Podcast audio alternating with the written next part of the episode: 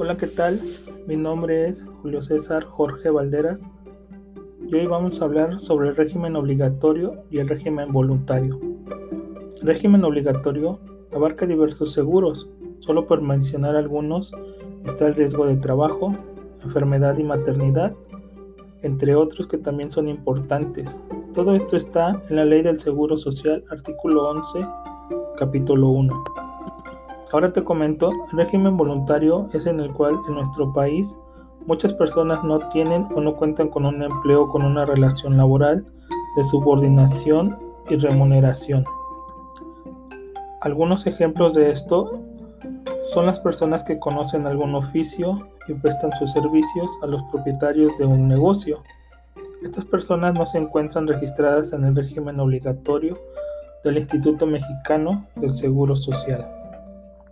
En el régimen facultativo son prestaciones a personas que no están obligadas forzosamente a esa inscripción.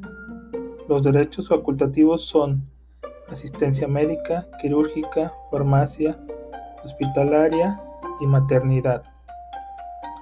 Según cifras del propio instituto, la cantidad casi total de personas afiliadas están en el régimen voluntario. También están las del seguro para la familia en menos cantidad los trabajadores domésticos, trabajadores independientes y los trabajadores del campo.